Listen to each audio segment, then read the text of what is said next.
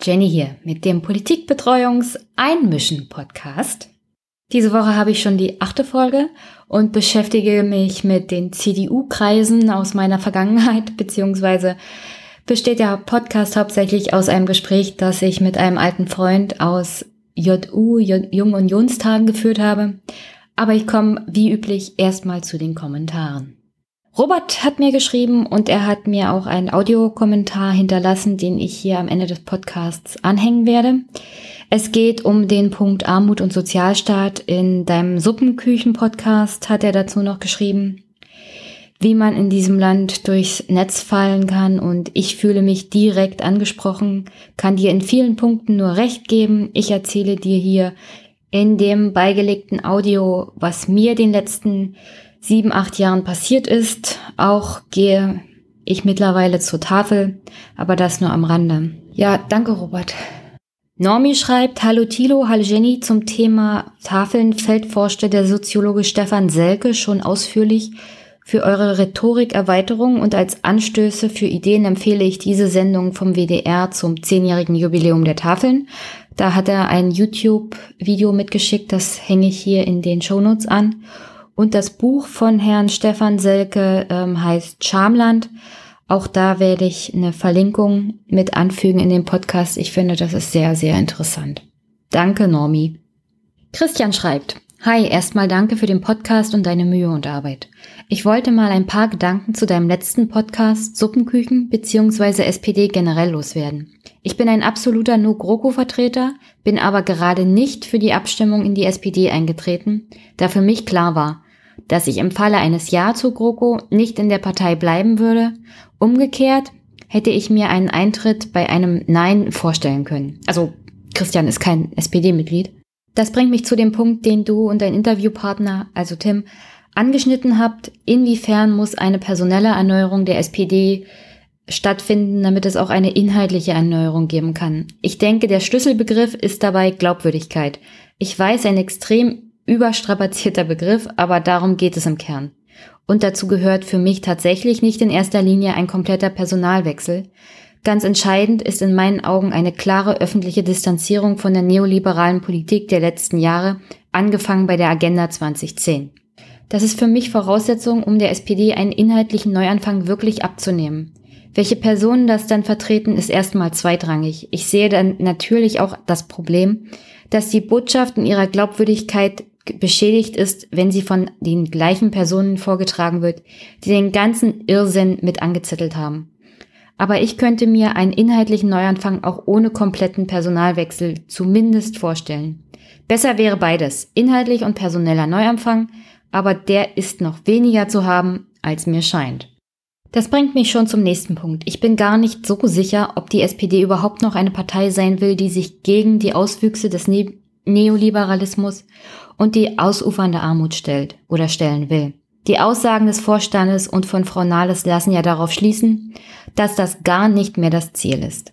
Es wirkt eher so, als ob man sich mit der Rolle des Mehrheitsbeschaffers arrangiert hat und lieber die eigene Klientel bedient. Und das sind nicht eben mehr die Menschen, die zur Tafel gehen müssen, sondern Zeitungsverleger, Beamte und Rentner mit solider Rente, die sich für sozial halten, weil sie SPD-Anhänger sind. Ich meine, Stefan hatte im Aufwachen-Podcast das schon einmal treffend analysiert, wie sich die SPD demografisch zusammensetzt. Ich befürchte, dein Gesprächspartner Tim und alle anderen, die weiter SPD-Mitglied sind und glauben, es würde sich etwas ändern, machen sich etwas vor. Die SPD will sich gar nicht ändern. Und das ist ja offensichtlich auch nicht auf dem Parteivorstand begrenzt. Zwei Drittel haben für die GroKo gestimmt. Und man sollte nicht den Fehler machen zu glauben, die Leute hätten das aus Unwissenheit getan. Einige bestimmt, aber nicht die Mehrheit. Ich denke, man kann es so zusammenfassen. Viele Mitglieder haben für die GroKo gestimmt, um den Status quo zu halten und kein Risiko einzugehen. Also lieber keine Experimente statt mehr Demokratie wagen um es mal auf eine entsprechende Parteislogan zu reduzieren. Aus meiner Sicht ist ein Eintritt in die SPD jetzt sogar kontraproduktiv, denn es sendet an die Partei das Signal, man sei auf dem richtigen Weg. Stell dir vor, die SPD hat weiter Zuwachs und legt in Umfragen zu. Glaubst du, das würde den Erneuerungsprozess bestärken? Ich glaube, die Energie, die die Jusos und andere engagierte Mitglieder in die SPD stecken, wäre andernorts besser aufgehoben. Wenn Leute wie Lucke und Petri eine neue Partei aus dem Boden stampfen können oder ein Christian Lindner die FDP im Alleingang erneuern kann, dann sollte eine Bewegung unter Beteiligung von Leuten wie Kevin Kühnert, Marco Bülow und Co. das erst recht schaffen. Da gebe ich dir vollkommen recht. Und ich bin mal gespannt, was Marco Bülow mit ähm, dieser progressiven Plattform anstellt, denn ich bin auch der Überzeugung, es wäre besser, jetzt was anderes zu machen und nichts mit aller Gewalt zu versuchen, die SPD von innen zu erneuern. Ich glaube, die Partei unter Führung von Frau Nahles mit Herrn Scholz und den ganzen Ministern, die sie jetzt ernannt haben. Ich meine, Herr Maas und Herr Hubertus Heil sind ja da wirklich gruselig. Jedenfalls keine Vertreter für einen sozialeren Kurs der SPD. Ähm, da muss man eigentlich hoffen, dass es hier eine soziale, sozialdemokratische Bewegung gibt. Fernab auch der SPD. Weil die scheint sich ja nur auf ein ganz anderes Klientel zu beziehen. Wie gesagt, Beamte, Rentner. Eine wirkliche bessere Sozialpolitik sehe ich da noch nicht. Jedenfalls nicht im Moment. Wer weiß, was in zwei, vier Jahren ist. Sehen wir mal. Aber im Grunde, im Kern gebe ich dir recht. Aber weiter mit Christians Kommentar. An der Stelle noch ein letzter Gedanke zu der Frage, warum eigentlich die Linke nicht profitiert vom Versagen der SPD. Ein Stück weit ist das sicher den Querelen in der Partei geschuldet, ein Stück weit aber auch den Medien. Die Linke als stärkste Oppositionspartei in der letzten Legislaturperiode fand ja kaum Gehör und die alten Leier der SED-Nachfolgepartei wird ja auch nicht langweilig. Ich denke aber, ein ganz wichtiger Punkt ist es, dass viele Leute denken, linke Politik ist für die Verlierer der Gesellschaft aber dabei nicht realisieren, dass sie im Grunde genommen auch zu den wachsenden, zu der wachsenden Mehrheit der Verlierer gehören. Sich das einzugestehen tut auch weh. Man will ja kein Verlierer sein und schau mal, den Hartz-IV-Empfängern geht es ja noch schlechter und, und, und. Ich kann das nicht belegen, aber mein Gefühl sagt mir, dass sich viele Menschen dahingehend etwas vormachen. Sorry, dass der Text so lang geworden ist. Viele Grüße, Christian. Äh, kein Problem ich finde es gut, wenn der Text lang wird, vor allem wenn er inhaltlich auch was bringt und das hat's ja getan. Ähm, zu der Linken gebe ich dir recht. Das ist aber hauptsächlich ein Problem, denke ich mal, im Westen, weil im Osten, in den neuen Bundesländern, ist die Linke schon öfters mal mit an der Regierung gewesen oder hat sogar jetzt äh, den Ministerpräsidenten gestellt. Das Problem ist, ist die Linke in der Landesregierung an der Macht, kommt nicht zwangsweise bessere Politik bei rum. Ähm, das liegt natürlich auch in der Natur der Sache, dass man Kompromisse machen muss als linke Partei. Ich würde schon gerne mal sehen, was würde die Linke denn tatsächlich umsetzen in einer zum Beispiel rot-rot-grünen grünen Bundesregierung? Wie viele Kompromisse würde sie eingehen? Und dann müsste man sie auch an ihren Taten messen. Also nicht nur andere Parteien, sondern auch die Linke muss an ihren tatsächlichen Taten in einer Regierung gemessen werden. Und dementsprechend kann ich sagen, als Brandenburgerin, die jetzt äh, bald zehn Jahre rot-rot hinter sich hat, ist nicht zwangsweise besser, wenn die Linke mit was zu sagen hat. Es bringt auch nicht wirklich eine Verbesserung. Teilweise gibt's viele, viele Probleme. Wir haben hier einen linken Finanzminister und naja, der ist auch ein Vertreter von Sparen, Sparen, Sparen der hat auch die schwarze Null gehalten, sozusagen hier in Brandenburg. Und das erhoffe ich mir eigentlich nicht von der Partei Die Linke als ein Wähler. Also jemand, der erwartet, dass viel Geld auch in die Infrastruktur gesteckt wird. Der will keinen Finanzminister der Linken, der das Geld zusammenhält. Aber danke, Christian. Florian hat geschrieben, Hallo Jenny, erst einmal herzlichen Glückwunsch und danke für deinen Podcast. Ich höre ihn seit der ersten Folge und er wird stetig besser. Ja, ich arbeite auch an stetiger Verbesserung, Florian. Aber danke für, den, für das Lob. Ich unterstütze dich seit diesem Monat auch mit einem kleinen Dauerauftrag. Das ist schon der zweite mit einem kleinen Dauerauftrag. Herzlichen Dank, Florian. Das fließt alles in potenziell bessere Hardware und aber auch in mehr Zeit zum Einkaufen ein. Also, dass man hier, dass ich hier den Podcast auch ein bisschen länger machen kann. Danke. aber weiter mit dem Kommentar. Ich komme aus einer anderen abgehängten Region in Brandenburg, Angermünde, in der wunderschönen Uckermark, da wo auch unsere Kanzlerin herkommt, also Florian. Als ehemaliger Pirat und jetziger Grüner würde ich gerne meine politische Erfahrung aus dem Land teilen, falls du das mal für eine Folge gebrauchen kannst. Immer, Florian. Ich komme auf dich zurück. Ich wünsche mir gern mehr brandenburgische Lokalpolitik in deinen Sendungen. Also ich bin ja generell der Meinung, wendet euch an mich, liebe Hörer, wenn ihr nicht selber einen Podcast aufnehmen wollt, äh, wenn ihr gerne mal eure Region, euer Heimatbundesland vorstellen wollt. Ich finde, das ist sehr wichtig jetzt im Hinblick auf die kommenden Landtags- und Kommunalwahlen nächstes Jahr in den neuen Bundesländern. Ich mache da gerne mal über Zencaster dann ein ein Dialog sozusagen. Und dann könnt ihr mal eure Heimatbundesländer vorstellen, weil ich finde, für Brandenburg ist das für mich halt einfach gewesen, weil ich aus diesem Land komme. Und man muss auch ein, eine Verbindung zu dem Land haben, das man vorstellen will, auch politisch, weil das hat man, dann hat man ein ganz anderes Feeling dafür. Und ja, Florian, ich möchte auch gerne mehr brandenburgische Lokalpolitik aufgreifen, vor allem im Hinblick auf die kommende Landtags- und Kommunalwahl. Und ja, Danke für den netten Kommentar.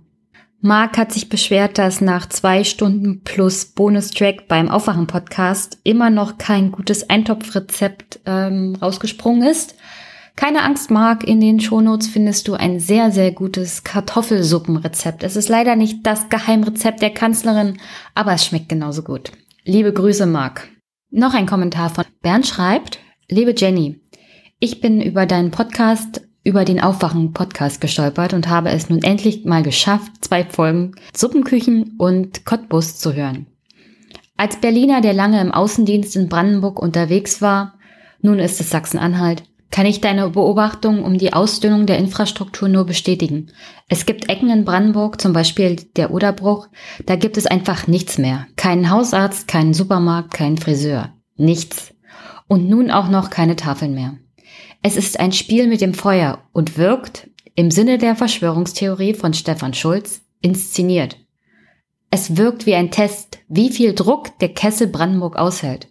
Dass die Landesregierung und letztlich auch der Bund gerade in Cottbus weggesehen hat, was die lokale Flüchtlingspolitik angeht, ist ein einziger Skandal.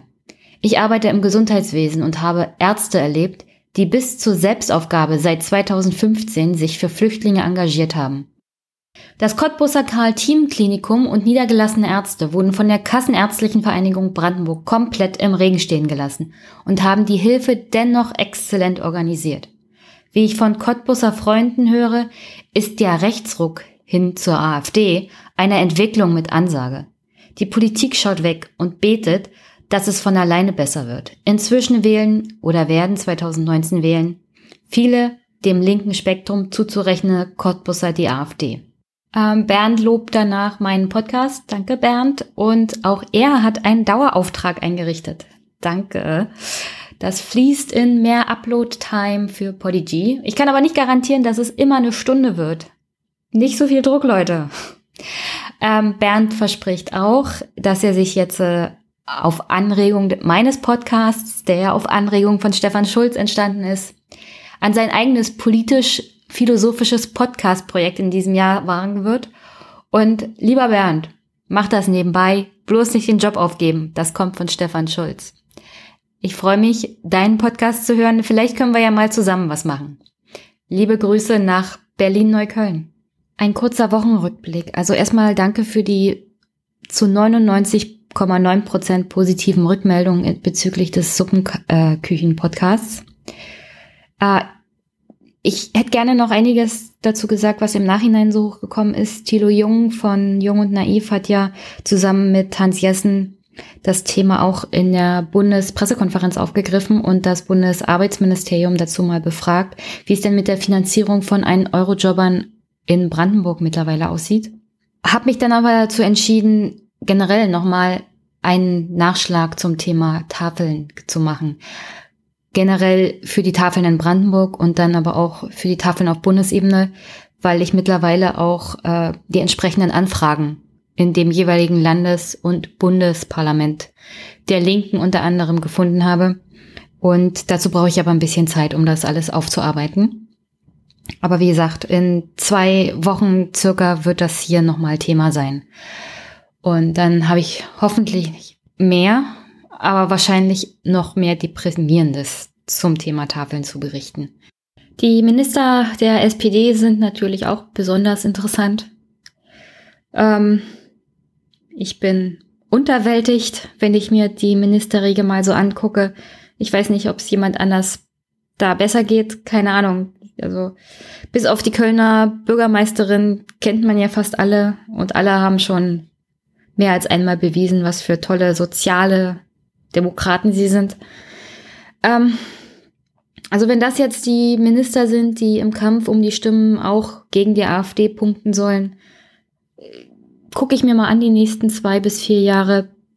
Ich habe aber wenig Hoffnung, dass das tatsächlich die Leute sind, die die Leute, die die Wähler zurückholen von der AfD. Aber okay. Und damit sind wir eigentlich bei einer interessanten Sache diese Woche. Und zwar hat das ARD-Magazin Kontraste aufgedeckt, dass Andreas Kalbitz, der Landespartei und Fraktionschef der Brandenburger AfD, zu einer ver mittlerweile verbotenen Neonazi-Kaderschmiede in den Jahren 2007 Kontakt hatte. Und zwar ähm, ist er, also man hat so auch schon öfters mal gehört, und es gab auch öfters Berichte, dass er ziemlich tief verwickelt ist in dem Bereich rechts, rechtsextreme Szene. Und nach Recherche des ARD-Magazins Kontraste hatte Kalbitz mehr als nur Kontakt zu dem HDJ, das ist Heimattreue Deutsche Jugend. Das ist eine Organisation, die nach Nazi-Vorbild organisiert war und die 2009 vom Bundesinnenministerium verboten wurde. Zwei Jahre zuvor hatte ähm, der wegen dem Nationalismus wesensverwandten Ideologie und einer aktiv kämpferisch-aggressiven Grundhaltung gegen die freiheitlich-demokratische Grundordnung einen Besuch erhalten von Herrn Kalbitz in dessen Pfingstlager. Äh, Herr Kalbitz hatte auf Anfrage bei den Medien ausgesagt, er könne sich daran gar nicht erinnern. Dann wurden Bilder und Videos vorgelegt und dann hat er seine Anwesenheit dort heruntergespielt und hat gemeint, er stehe zur freiheitlich-demokratischen Grundordnung. Aber er war da und dieses, dieser Verein, diese heimattreue deutsche Jugend, HDJ, ist auch also sehr gefährlich gewesen laut Einschätzung des Verfassungsschutzes. In der HDJ waren nämlich zahlreiche Führungskader der in Berlin und Brandenburg aktiven NPD zum Beispiel. Ähm, die HDJ selber galt als Nachfolgeorganisation der 1994 bereits verbotenen Wiking-Jugend. Die HDJ ist so eine Art paramilitärische Elitevereinigung gewesen, bei der es darum ging, Kinder von Neonazis ideologisch und körperlich für den Kampf zu trimmen. Sie galt als Kaderschmiede in den militärisch straff organisierten Feldlagern, die diese HDJ durchgeführt hat, ging es um soldatischen Drill von Kindern und von Jugendlichen. Es ging darum, germanischen Mehrkampf durchzuführen. Eine Hitlerverehrung, antisemitische Schulungen wurden gemacht, Rassenkunde nach der Machart des Dritten Reiches. Es gab Hakenkreuz-Tischdecken, Dirndl und Lederhosen für die Kinder. Wobei ich natürlich Dirndl und Lederhosen generell jetzt nicht als Symbole für Nazis werten würde, weil die werden auch generell auf Oktoberfesten getragen. Also das ist jetzt kein Symbol generell für Nazis, aber das ist halt die Ideologie dieses Vereins gewesen, die vor allem problematisch war, diese Schulung in einer Art Kampforganisation, man könnte fast sagen HDJ, also Hitlerjugend oder sowas, ähm, mehr als, mehr als befremdlich und mehr als gefährlich. Diese Indoktrinierung von äh, den Kindern und Jugendlichen generell. Und in Brandenburg ist auch das Problem, dass die Partei ja mittlerweile von Kalbitz selber geführt wird. Und äh, diese HDJ-Organisation steht nicht auf der Liste von Organisationen, in deren früheren Mitgliedschaften dazu führt, dass man generell nicht in die AfD darf. Und es ist aber ganz klar, dass das eine Organisation war, die auch gegen die freiheitlich-demokratische Grundordnung war. Und dass Herr Kalbitz da halt aufgetaucht ist und er taucht ja bei mehreren verschiedenen Organisationen auf und hat seltsame Verbindungen zu den Republikanern gepflegt, war zudem Leiter einer von Nazis, SS-Offizieren und NPD-Funktionären äh, gegründeten Kulturvereins, aus dem er erst 2015 ausgetreten ist, nachdem öffentlich bekannt wurde, dass er da der leitende, in der leitenden Funktion des Kulturvereins war. Und da war er bereits im Landtag. Herr Kalbitz selber ist, wie gesagt, Landesvorsitzender der Brandenburger AfD geworden, nachdem Herr Gauland hier das, den Landtag Richtung Berlin verlassen hat. Gauland hat ihn auch aufgebaut. Kalbitz selber zählt eher zu diesem völkisch-nationalistischen Flügel um den Thüringer AfD-Chef Björn Höcke und sitzt selber auch im Bundesvorstand der AfD. Also ein sehr, sehr gefährlicher Mann, der sich hier anschickt, in 2019 die AfD zu einer naja, Spitzenpartei im Landtagswahlkampf zu machen. Und, und er behauptet zwar, er ist auf dem Boden des Grundgesetzes, aber mit den Kontakten zu rechtsextremen Gruppierungen ist das mehr als fragwürdig. Und dann noch eine Sache, ähm, ich will ja hier heute nicht so groß über die zukünftige Bundesregierung sprechen. Was ich aber interessant finde, ist der neue Ostbeauftragte der Bundesregierung, der Herr Stübgen. Den finde ich auf zweierlei Weisen interessant, weil er aus dem Wahlkreis 65 kommt. Das ist auch der Wahlkreis, wo mein, meine Wohnstadt sozusagen liegt. Die hat er nämlich, diesen Wahlkreis hat er nämlich 2017 erfolgreich verteidigt. Er ist hier direkt gewählt worden. Nur mit extremen Einbrüchen für die CDU und für Herrn Stübgen selber. Also zum Beispiel die Stimmenverteilung 2017 für die CDU. 27,7 Prozent haben die hier geholt. Das war ein Minus von 5,2 Prozent im Bereich der Zweitstimmen. Währenddessen hat die AfD 25,2 Prozent geholt und hatte einen Zuwachs von 12,6 Prozent.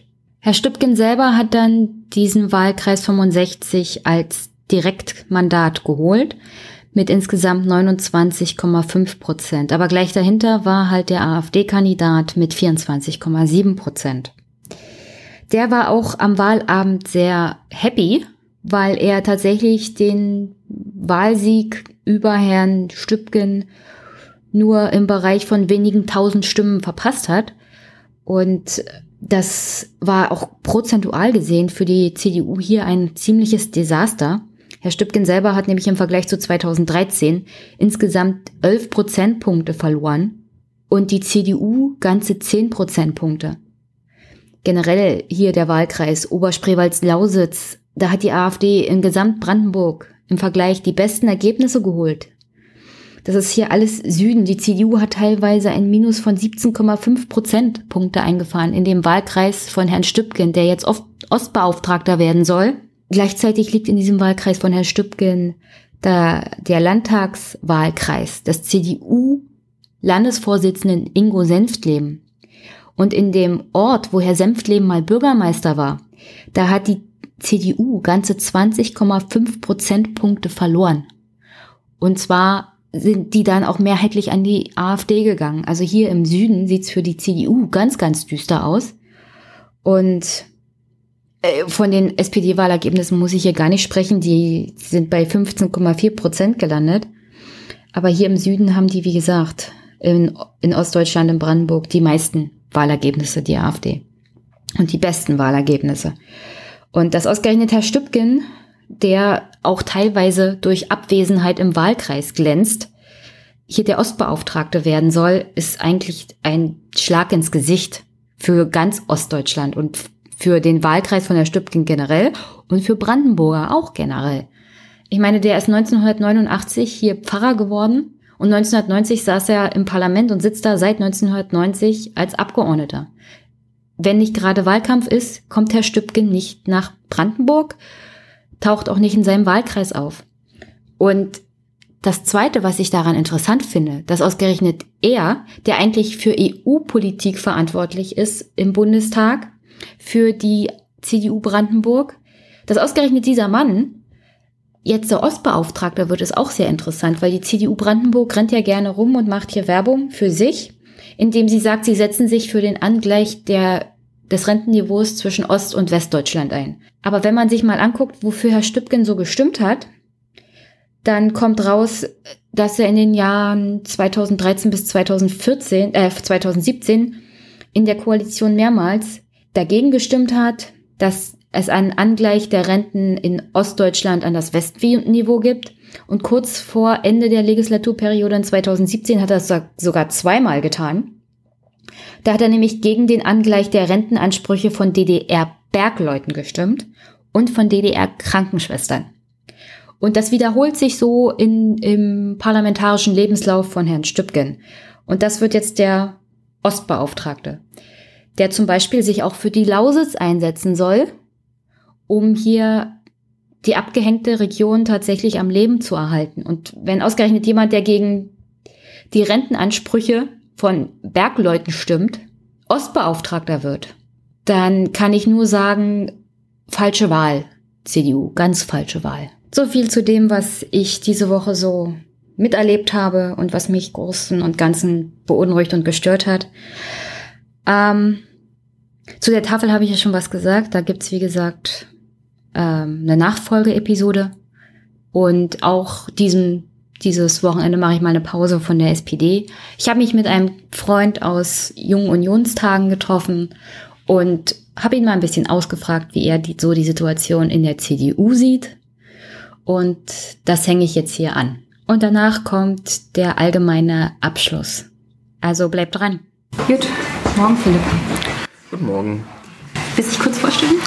Ja, ähm, ja, mein Name ist Philipp Schwab. Ich bin 32 Jahre alt, ähm, seit, ich glaube, jetzt 13 Jahren, 14 Jahren in der Union aktiv äh, CDU-Mitglied, ähm, war im Ortsvorstand der CDU, im Kreisvorstand der CDU, Landesvorsitzender der Jungen Union Brandenburg, da vorher natürlich auch in verschiedenen Funktionen. Äh, war ähm, auch Vertreter der Jungen Union Brandenburg ähm, in der Bundesjungen Union, wenn du so möchtest, ähm, eine Weile im Deutschlandrat.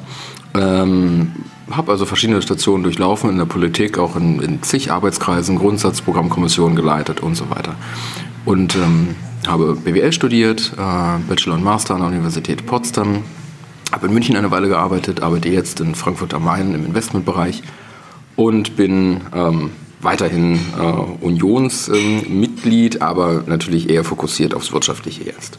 Trotzdem ähm, politisch aber weiterhin, sagen wir mal, zumindest im Netzwerkbereich aktiv. Ähm, also du hast ja wesentlich mehr gemacht in der CDU als ich. Also ich kam ja in die Junge Union auch erst ähm, später, sagen wir es mal so, mit Mitte 20, du bist ja mit 19. Ja, ja, so ungefähr. Mit 19 schon. Äh, hast ja wesentlich, wesentlich viel mehr gemacht, hast Ortsverbände aufgebaut für die Junge Union. Und dann am Ende wurdest du aber nach zwei Jahren Vorstandstätigkeit eigentlich weggeputscht. Also so habe ich das empfunden. Wie fühlt man sich da? Ja gut, was heißt, ähm, wie fühlt man sich? Ich glaube, die Frage äh, kann man ganz leicht beantworten. Das war keine schöne Situation, weil es ja nicht um Inhalte ging, ähm, sondern schlicht und einfach um ähm, reine Posteninteressen von anderen. Und es ging ja auch nicht um Mehrheiten, es gab ja keine Mehrheitsabstimmung, sondern es ging ja um Drohungen und Erpressungen mit irgendwelchen gefälschten SMS. Und also das, ähm, die Sache ist ja nicht umsonst nachher bei der Staatsanwaltschaft gelandet. Und ich habe mir ähm, die Frage gestellt damals, okay, für was machst du das hier? Ich bin angetreten in der Politik, um was fürs äh, Land zu machen. Ja, natürlich macht das auch Spaß, dann eine Selbstbestätigung zu haben durch andere, wenn man etwas erreicht, wenn man etwas aufbaut und dann da auch einen positiven Zuspruch hat. Natürlich, das spielt eine Rolle, klar, aber ähm, die Initialzündung und der dauerhafte Gedanke war, etwas fürs Land zu tun und ich sehe, dass die Aufgaben heute größer sind als noch vor 12, 13 Jahren, als kleiner. Und wenn dann nach sehr, sehr viel Arbeit ein Landesverband, der vorher brach lag, ich glaube, das ist, ähm, ja, wenn man so möchte, allgemein akzeptiert gewesen damals, ähm, der wirklich weitestgehend brach lag, aus vielen Gründen, nicht nur äh, wenigen. Wenn wir den also aufgebaut haben, und das haben wir gemacht und auch wieder geachtet im Bund, und das haben wir gemacht, die Bestätigung haben wir bekommen von der Presse, von unseren äh, Freunden im Bund, und dann nach zwei Jahren, ähm, das damit endet, dass einzelne äh, Grüppchen, ähm, und einfach aus privatem Machtinteresse, wobei Macht in der Jungen Union ja sehr relativ ist, äh, sich überlegen, okay, ähm, dann ähm, beenden wir jetzt hier die ganzen Strukturen und das eben mit Methoden, die, ich sage es nochmal, nicht nur politisch irgendwie unschön sind, sondern ähm, der Sache nach illegal dann ist das, dann ist das nicht okay. Und ich habe mir damals auch die Frage gestellt, ist es das wert? Ähm, auch mit Konsequenzen dann ähm, für Freunde, ähm, die Angestellte waren bei, bestimmten Abgeordneten und da auch den Hinweis bekommen haben, sich jetzt bitte so und so zu verhalten. Ähm, und dann habe ich gesagt, gut, also in so einer Situation, ganz ehrlich, ähm, mache ich das nicht mit. Das ist noch keine Aussage hier über die ganze CDU oder den ganzen Jungen Union oder sonst was, sondern es waren Einzelne. Ähm, aber es war tatsächlich für viele um mich herum, die ja mit mir dann gegangen sind ähm, und auch für mich ähm, eine, eine sicherlich ähm, unschöne Situation, aus der man aber auch viel lernt, das kann man so sagen. Ja, man lernt viel aus dem Ganzen. Ich, ich persönlich bin ja dann von der CDU und JU weg. Ähm, ich habe dich aber kennengelernt, das allererste Mal, als ich versucht habe, den JU-Verband in Tettoflinging zu übernehmen. Ja. Da hast du die Leitung gemacht. Und ja, am Ende richtig. kam raus. Ich erinnere mich. Hey, du erinnerst dich. Am Ende kam dann raus, dass alle äh, Mitglieder, die ich mitgebracht hatte, damit ich Vorsitzende werde, einfach keine Mitglieder waren. Mhm, Und ähm, ich muss sagen, das habe ich dir lange übel genommen. Na gut, das war ja nicht meine Entscheidung. Nee, stimmt, aber du warst derjenige, der da war. Ja, ich wurde, klar, ja, ich wurde dann dahin geschickt, ähm, um dann da protokollarisch sozusagen die, die ähm, Sitzung zu leiten. Und ähm, gut, ich konnte halt nur mit den Listen arbeiten, die ich hatte. Ja. Es ist ja ähm, parteirechtlich so, dass ähm, nur in Wahlen die Mitglieder mitstimmen dürfen, die vorher aufgenommen worden sind. Und das ist damals ja da nicht passiert. Ähm, also da hätte ich mich ja sozusagen eine Verfehlung hingegeben, wenn ich gesagt hätte, ach komm, der darf jetzt aber. Ja, Ja. ich Aber das Empfinden, aber ich verstehe das wir, völlig. Wir waren alle offiziell Mitglieder, es gab eine Ja, ja. Abstimmung und das wurde einfach nicht weitergeleitet an die Ja, ja. obere Ebene sozusagen. Und dann war es ziemlich leicht, Ja, ja. das erstmal zu verhindern. Im Großen und Ganzen war es ja dann egal, weil im nächsten Anlauf war ich ja dann Vorsitzende. Äh, So ist es. Also letztlich hat es ja dann ähm, doch geklappt und da weißt du ja, dass ich dich auch unterstützt habe. Ja. Ähm, aber ähm, sicherlich, also die Situation war, war nicht schön, für mich aber auch nicht. Also ich wusste ja da, ich, ich gehe da hin und, und ähm, bin gezwungen, hier sozusagen äh, rechtlich was zu machen, von, von dem ich, ähm, sagen wir mal, äh, inhaltlich wenig überzeugt bin. Allerdings wissend, dass es ja dann ähm, bald einen zweiten Anlauf gibt. Ja, wir haben ja auch dann gut zusammengearbeitet, hat sich ja alles Oh ja. gut entwickelt dann. Äh, am Ende war es dann nicht mehr so gut, aber was, was soll's. Äh, ich habe auch lange geknabbert, ähm, als das alles in die Brüche ging.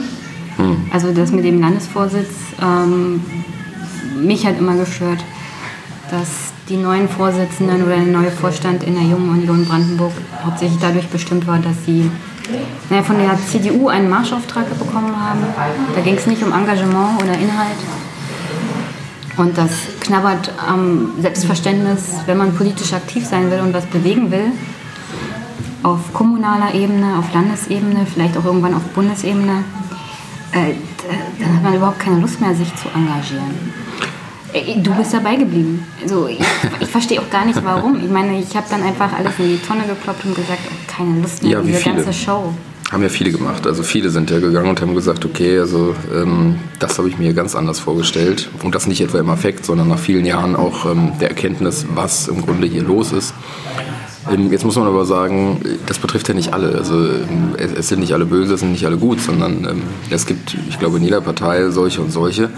Die CDU Brandenburg hat ja den Ruf, ein ganz besonderer Haufen zu sein, hat die Berliner CDU im Übrigen auch, aber hilft uns hier nicht. Und äh, jetzt ist die Lage seit einigen Jahren relativ ruhig, kann man sagen. Heißt aber nicht, dass sie im Inneren zwingend besser wäre. Das kommt immer darauf an, sicherlich auf den Kreisverband auch. Ich verstehe das völlig, dass du damals gesagt hast, okay, also das tue ich mir hier nicht mehr an. Ähm, haben viele gemacht. Ich bin noch dabei. Ähm, ich äh, fahre auch zu solchen und solchen Treffen noch hin. Ähm, aber dadurch, dass ich auch in Frankfurt am Main äh, tätig bin, mache ich jetzt, äh, sagen wir mal, politisch gerade offiziell ähm, nur ganz, ganz wenig. Ja, das ist das ist eine strategische Entscheidung jetzt, ähm, die sicherlich auch mit der Bundessituation zu tun hat, wo ich sage, okay, die macht mich ähm, so derartig unzufrieden, ähm, dass ich äh, weit davon entfernt bin, mich da positiv mit ähm, zu identifizieren. Ähm, na, wenn wir schon beim Thema Bundesebene sind. Ich habe ja in den letzten Folgen vom Podcast hauptsächlich auf die SPD draufgehauen, weil die machen es einem ziemlich leicht. Ja, gut. Ähm, vor allem auch deswegen, da gibt es halt noch einen Konflikt. Da gibt es sowas wie eine lebendige Basis. Ich meine, ich kann mich erinnern, 2012 ist der Mitgliederbeauftragte des Bundes der CDU in den Kreisverbänden rumgereist und hat erzählt, unsere Lage ist existenziell gefährdet. Mhm, mh. Da hat er schon erzählt, mhm. äh, wir verlieren mehr Mitglieder an den Tod ich erinnere mich. als irgendeine andere Partei. Das, das, das war der aus, aus NRW, glaube ich. Genau, ja. und Herr Neumann, Der war unterhaltsam, ja. Ja, ja, der war unterhaltsam, aber es, das ist sechs Jahre her. Ja, ja, ja, ja. Potenziell ist die Situation nicht besser geworden. Und in der SPD kann man ja sehen, da gibt es junge Mitglieder, die sind mhm. wenigstens noch aktiv, mhm. engagiert, versuchen ihre Partei in irgendeiner Richtung zu drängeln oder zu bringen, äh, weil sie davon überzeugt sind. Das sehe ich bei der CDU so überhaupt gar nicht. Ja gut, ähm, gibt es natürlich auch. Ja? Also auch, ähm, ich meine, äh, in der CDU und in der Jungen Union gibt es ähm, Landesverbände, die haben ja auch Beschlüsse gefasst. Ähm, die waren sicherlich nicht im Sinne der ähm, Bundes-CDU. Ähm, also es gibt einige mutige ja, aus Hamburg und auch, ich glaube, Baden-Württemberg und so weiter. Ähm, jetzt ist die CDU ja traditionell weniger, ähm, wie soll ich sagen, aggressiv aufgestellt, was so innere Debatten angeht, als vielleicht die SPD. Trotzdem glaube ich, ähm, brauchen wir eine viel schärfere Debatte. Die hat es im Vorfeld letzten, des letzten Parteitages der CDU gegeben, ähm, ähm, allerdings äh, bei weitem nicht ausreichend. Ähm, es gab Kritik von, von Paul Zemiak aus der Jungen Union, äh, von Jens Spahn, äh, von einigen anderen, nicht wenigen aus meiner Sicht aber ähm, nicht ausreichend, beziehungsweise ähm, dem haben sich zu wenige angeschlossen.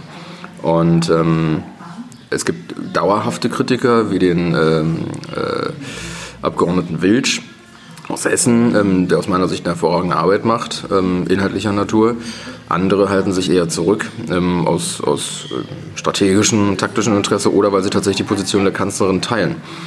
Ähm, und das darf man nicht vergessen. Unsere Kanzlerin ist jetzt ähm, seit mehr als einem Jahrzehnt äh, Kanzlerin, weit mehr ähm, und bleibt und bleibt noch mal vier Jahre ähm, vermutlich, wer weiß. Aber Nochmal vier Jahre? Ja, ja, das äh, hieß ja Merkel zu unterschätzen, zu sagen, dass das in zwei Jahren auch garantiert vorbei ist. Also ähm, da gucken wir mal. Der Punkt ist aber der.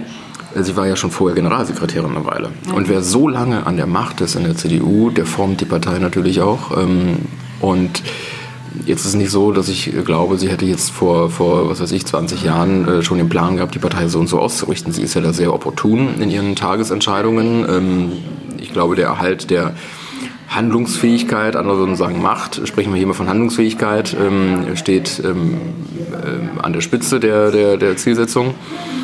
Ähm, und so hat sie natürlich jetzt nicht ähm, äh, vor Jahrzehnten damit begonnen, die Partei innerlich irgendwohin auszurichten, aber personell.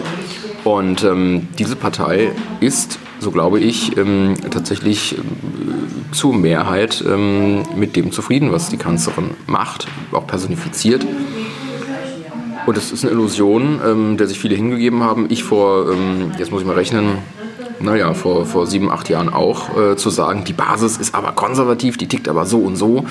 Ähm, ähm, nur die Führung hat es noch nicht begriffen und da muss man nachhelfen. Das ist, glaube ich, eine Illusion. Und ich glaube, dieser Ruf, Merkel muss weg, den ich im Übrigen teile, ähm, und zwar deutlich teile, ähm, der wird aber nicht helfen, weil, ähm, oder nicht reichen, ähm, weil eben dahinter zweite, dritte Reihe heißt, es geht genauso weiter. Und aus meiner Sicht ist die Union hier in einer strategischen Falle, wenn sie glaubt, dass es reicht mit einigen ähm, wohlfeilen Worten, zum Beispiel, wir müssen ja unsere Grenzen wieder schützen oder wir dürfen hier die Union, die Europäische Union nicht zur Transferunion machen, bababab. Also indem man solche, solche ähm, im Grunde äh, Pfeile rausschießt und sagt, damit binden wir wieder konservative Wähler. Ähm, und die Union ist eine, in einer strategischen Falle, wenn sie glaubt, das reicht. Das reicht nicht mehr. Und wenn ich dann höre, und ich sage es ganz deutlich, von Armin Laschet, dem Landesvorsitzenden der CDU Nordrhein-Westfalen, immerhin der größte Verband, wenn der sagt, es darf keine Partei dauerhaft der Union äh, rechts entstehen und gleichzeitig darf die Union jetzt aber bitte nicht sich äh, durch konservative Inhalte äh, definieren, weil wir sind nicht konservativ. Wenn er das sagt, dann ist das für mich ein personifizierter Austritts- und nicht Wählgrund, wenn ich in NRW Mitglied wäre. Ich sage das ganz deutlich. Denn das heißt für mich, dass er entweder die Situation nicht verstanden hat oder aber ideologisch so gefangen, dass er sie nicht verstehen möchte. Und beide Fälle disqualifizieren völlig. Und ich bin entsetzt, ähm, dass sowas unwidersprochen bleibt, im Großen zumindest unwidersprochen bleibt. Und da gebe ich dir recht, um auf den Punkt wieder zurückzukommen, da brauchen wir mehr Debattenkultur in der Union. Ähm, Du hast ja Zemiak angesprochen und es gibt ja jetzt so Sachen, ähm, ich, ich, teile das genauso. Es sind oberflächliche Debatten oder es ist der Versuch, AfD-Wähler äh, zurückzugewinnen, rein durch Worte und weniger durch Taten. Und selbst diese Worte, würde ich sagen, äh, hätten zwangsweise die falschen Taten als Konsequenzen. Ich meine, gucken wir uns mal die letzte Debatte an zum Thema Deutsch als ähm, im Grundgesetz mhm. oder diese die Diskussion zwei äh, Staaten, also zwei Pässe für äh, mhm. Doppelstaatlichkeit. Ich meine, das hat ja Paul Ziemiak, das hat ja die JU eingebracht äh, bei der letzten Bundestagswahl noch in der Hoffnung, ja, die AfD wieder zurückzuholen. Aber es war reine Oberflächlichkeit und wenn wir uns jetzt mal die Debatte im Bundestag zu diesen beiden Themen angucken, die CDU versucht sich da irgendwie zu positionieren, gleichzeitig, ja, wir wollen es selber so, aber auf der anderen Seite, aber das können wir der AfD nicht überlassen. Das ist ein Problem. Ähm, also erstmal will ich sagen, dass ich, ähm, ich kenne ja Paul auch und äh, der sieht schon viele Dinge genauso, wie er sie sagt. Also das ist nicht nur Plattitüde, er ist aber ziemlich allein in vielen Dingen. Ähm, plus der Druck ist einfach da von allen Seiten zu sagen, so Jung, du kannst ja, du kannst ja das und das sagen, aber geh nicht zu weit. denke daran, du willst Abgeordneter bleiben, du hast Verantwortung für deinen Verband ähm, du musst dich mit dem und dem absprechen, wie stehen wir da in der Öffentlichkeit, Einheitlichkeit ist ähm, wichtig in der Union, bababab. Das sind ja tausend Argumente, viele davon ähm, sicherlich mit einer Berechtigung, andere absolut nicht. Ähm, aber in der, in der, Konsequenz ist es so, dass ähm, da sicherlich immer ähm, geguckt werden muss, wie weit kann man gehen. Ich weiß es ja selber als Landesvorsitzender, der ich da war, dass man nicht immer alles ähm, nur genau so sagen kann, wie man es wie möchte. Ich habe es zwar weitestgehend gemacht, aber sicherlich dann auch ähm, äh, ziemlich Dresche bekommen, ziemlich häufig. Ähm, muss man aushalten können, aber trotzdem würde ich mal sagen, ist die Belastung enorm. Und ähm, du hast völlig recht, also viele der Initiativen, ähm, die sind ja konträr zu dem, was die Kanzlerin gemacht hat und ja weiterhin macht. Sie sagte, es gibt keinen Kurswechsel. So, und wenn es dann heißt, ähm, es soll eine Erneuerung geben in der Union, ja mit wem denn? Also AKK, super beliebt im Saarland und ähm, offensichtlich auch in der Partei. Ähm, das, mag ja, das mag ja vom Image her ganz schön sein, aber wenn die, ähm, wenn einige der, der, der Zurufe sind, ähm, Merkel holt sich Mini-Merkel, ähm, dann ist da was dran. Also ähm, AKK hat einen eigenen Kopf, hat auch eine ähm, stückweise andere Ausrichtung als, als die Kanzlerin, aber insgesamt wird sie wahrgenommen als eine, ich glaube, acht Jahre jüngere, nicht Kopie, aber Anlehnung.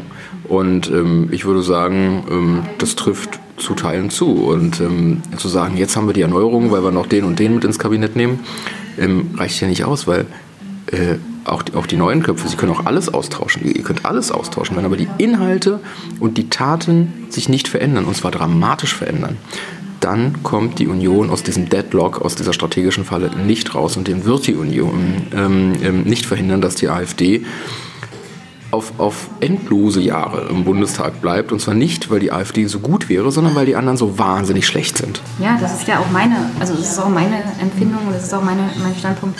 Die AfD ist ja, also da sind ja teilweise Leute finanziell mehrmals gescheitert im Leben, irgendwelche Insolvenzverfahren und fragwürdige Vergangenheit. Ich meine, gucken wir uns mal den AfD-Chef hier in Brandenburg an, irgend so ein Chef eines obskuren SS-Vereins, Mhm. Äh, da ist ja fähigkeitstechnisch gar nichts da. Aber was du gesagt hast zur CDU, also die Erneuerung inhaltlich und personell, das ist die gleiche Debatte, die die SPD jetzt äh, hm. führt. Ja, die SPD hat, glaube ich, den Vorteil, dass sie es jetzt früher führt. Ähm, und sie wird. Ähm, Nein, sie ist am Ende. Die SPD, ja, die SPD ist, ist ziemlich am Ende, hat aber jetzt den Vorteil, dass sie die Debatte angefangen hat. Die wird sich jetzt durch die Regierungsbeteiligung auch nicht so einfach ersticken lassen. Und wenn sie klug sind, dann werden sie auch ähm, ähm, so schnell wie möglich dahin kommen, auch wirklich wieder das Interesse der Menschen anzusprechen. Entschuldigung, wenn die SPD über Jahre sich ähm, um, um äh, Gender-Wahnsinn kümmert, indem überall ein Sternchen und ein Alien rangesetzt wird, und das wird hier zum wichtigsten Punkt auf der Welt erklärt, ähm, plus ähm, ähm, Masseneinwanderung so lange verteidigt, bis noch der letzte Unterstützer merkt, dass hier irgendwas ja schief ist, ohne jede Regel. Ähm, und diese ganzen, diese ganzen Nischenthemen für, für, für gesellschaftliche Minderheiten, und damit meine ich jetzt nicht nur ethnische Minderheiten, sondern generell Minderheitengruppen, ähm, über das ähm, Allgemeininteresse gestellt wird, dann ist die SPD völlig vorbei am eigentlichen Klientel.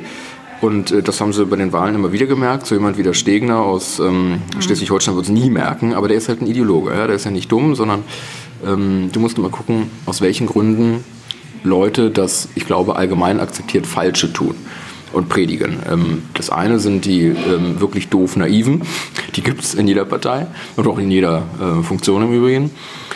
Das zweite sind die Karrieristen, denen schlicht und einfach Inhalte völlig egal sind. Ähm, und das dritte sind die Ideologen. Und Ideologie, äh, Jenny, heißt ja eben nicht logisch, sondern heißt ja einem anderen Fahrplan folgend. So, und ähm, ich glaube, die SPD hat also die Möglichkeit, ähm, sich neu aufzustellen, auch wieder tatsächlich an die äh, Interessen ähm, ähm der Leute anzudocken. Und die Union, ähm, die immer davon redet, jetzt einen Erneuerungsprozess auch durchmachen zu wollen, die führt diesen Kampf ja nicht wirklich. Das ist ja eher ein Imagekampf. Es geht ja darum, nach außen hin ähm, das zu zeigen. Ähm, inhaltlicher Imagekampf ähm, findet, findet wenig statt. Das sehen wir auf Ergebnissen auf Parteitagen. Das finden wir auch in den Diskussionen in der Bundestagsfraktion, aus denen ich immer wieder einiges höre. Ähm, da kann es mal laut werden, aber insgesamt gibt es eigentlich wenig Opposition. Und es wird eine Zeit nach Merkel geben, ähm, die sich, glaube ich, auch ähm, äh, viele wünschen. Und wenn dann bis dahin die Debatte nicht intensiv und hart geführt wurde, ja, auch mit ähm, ähm ab und zu mal sicherlich einem Imageverlust irgendwo, ähm, dann kann es eng werden für die Union. Dann kann es passieren, dass die Union im Grunde in so ein Loch rutscht ähm, wie die SPD, als sich dann äh, die Linkspartei ähm, plus ja noch davor die Grüne etabliert hatten und für die SPD einfach wenig übrig blieb. Also äh, ich habe ja auch mit SPD-Lern gesprochen oder Jusos, äh, die haben gesagt, das Hauptproblem, das die SPD hat seit Jahren, ist ja diese Selbstdarstellung nach außen, das Image, die Kommunikation. Und mhm. ich gebe Ihnen recht, das ist ein extremes Problem, was die Partei hat. Mhm. Was mich fasziniert, ist, wie die CDU das immer wieder so gut hinkriegt, sich so dermaßen gut zu verkaufen. Ich meine, da ist ja nicht mehr viel. Also personell und inhaltlich ist ja nicht Nein, die Union ist weitestgehend entkernt inhaltlich. Ähm, das ist sicherlich so. Ähm, personell, es gibt einige gute Leute. Ähm, ob das die Mehrheit ist, wage ich zu bezweifeln. Ähm, aber es gibt trotzdem Hoffnung in der Union, ähm, zumindest Leute, die hoffen. Ähm, und nochmal, es gibt gute Leute. Und ja, ähm, sicherlich, die Einheit nach außen ist ein großes Plus, gerade wenn man den Kanzler stellt. Das ist wichtig. Ähm, sich da zu zerstreiten, ähm, wäre ja ähm, über Parteibedeutung hinaus schwierig. Trotzdem, ähm, sich jahrelang einer Debatte zu verweigern, so wie es die Kanzlerin gemacht hat und ja auch verloren gegangene Wahlen nicht ausgewertet, während ähm, die wenigen gewonnenen Wahlen ja im Grunde monstranzartig vor sich hergetragen werden. Das führt dazu, dass die Leute eine Unehrlichkeit ausmachen, in der Partei und außerhalb der Partei. Ähm, und das trifft auch zu. Also ein Glaubwürdigkeitsproblem genauso wie die ja, SPD es jetzt klar. hat, erwartet die CDU in Zukunft auch. Ja, wenn sich nichts ändert, ist das so, ja. Und wir werden sehen, was AKK ähm, daraus macht. Ich will nicht sagen, dass, dass es unmöglich ist, aber ich will mal sagen, diesen Spagat hinzubekommen, zwischen äh, Generalsekretärin der Kanzlerin zu sein und dem auch zu folgen, äh, was von vielen aber als falsch erkannt wird ähm, und gleichzeitig eine Erneuerung ähm, irgendwo äh, aufzuschienen. Also das ist eine Aufgabe, da möchte ich ähm, äh, mal sehen, wie sie das macht. Das wird schwierig. Also ich, ich bin gespannt auf den neuen, auf das neue Grundsatzprogramm. Ich meine, 2007 ist ja zwar jetzt schon zehn Jahre her, aber das ist ja ihre neue Aufgabe. Hm. Ich würde gerne mal wissen, wie definiert sie denn dann, was ist, was ist CDU, CDU überhaupt noch im 21. Jahrhundert? Was bedeutet eigentlich konservativ zu sein? Ich meine, zitiert, also da zitiere ich mal Frau Klöckner zum Beispiel, sagt, konservativ sein heißt die Veränderung, die auf uns zukommt, so zu gestalten, dass sie den Schrecken für die Bürger verlieren. Oder Herr Spahn, konservativ zu sein heißt die Geschwindigkeit von Veränderungen so zu reduzieren, dass sie erträglich wird. Oder Herr Günther, konservativ sein heißt auf Werte beharren, die in unserem Land gewachsen sind, wie Freiheit, Solidarität, Gerechtigkeit oder Gleichberechtigung von Frauen. Und dann frage ich mich auch, also Sie wollen die Geschwindigkeit aus Veränderungen rausnehmen, aber nichts.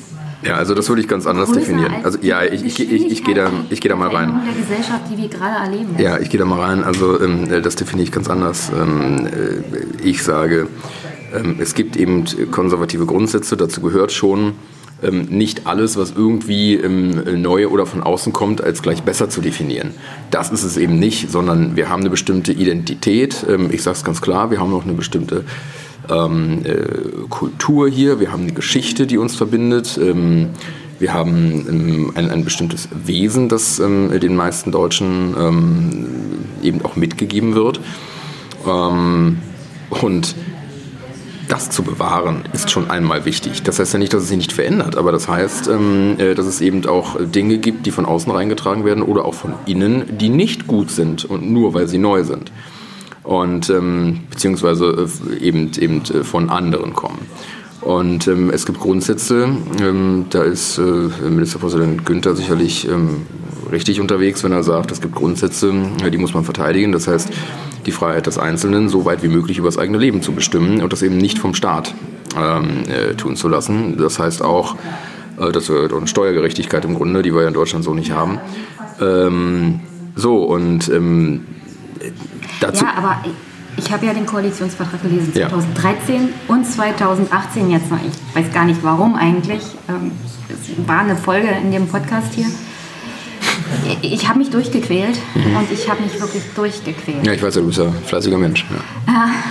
Und äh, das, was 2013 vorkam, kommt auch häufig in 2018 mhm. wieder vor. Mhm. Und wofür die CDU mal stand, was ich eigentlich erwartet mhm. habe, ist, dass man sich mhm. um Menschen kümmert, dass mhm. man sie mitnimmt, dass man ihr Leben tatsächlich verbessert. Dazu gehört auch ein vernünftiges Steuerkonzept.